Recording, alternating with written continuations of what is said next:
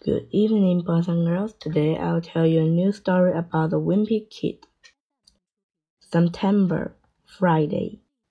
Mom decided to start making Rodrick put me up after school, just like he picked me after swim practice. I guess that means she didn't learn from that person, but I did. So when Rodrick picked me up today, I asked him to please take it easy on the brakes. Rodrick said okay, but when he went out of his way to find every speed bump in town. When I got out in the van, I called Rodrick a big jerk. And when it got pistol, Mom saw the whole thing unfold from the living room window. Mom made us come inside, and he sat down at the kitchen table. When she said me and Roger were going to have a settle of difference in a clever manner. Mom told me and Roger to each had a writer down that what did we wrong. And then he had to draw a picture to go along with it. And I knew actually where mom was going to that idea.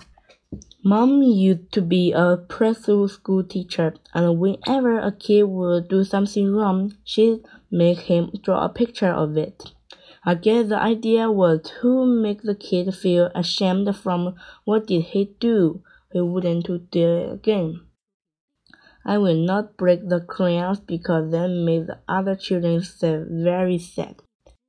Well, mom idea might have a work great on the bunch of four years old, but she's going to have to think something better if she wants me and Roger to get along.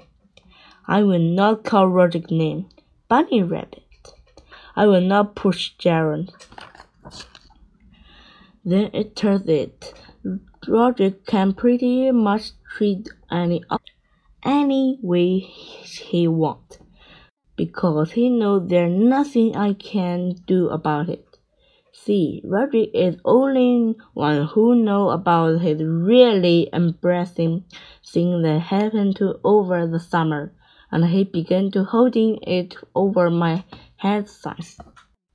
So if I ever tell on him anything, he spill my secret on the whole world. I just uh, wish I had some dirty on him to even things out. I do know one embarrassing thing about Rodrick, but I don't think it's gonna to do me any good.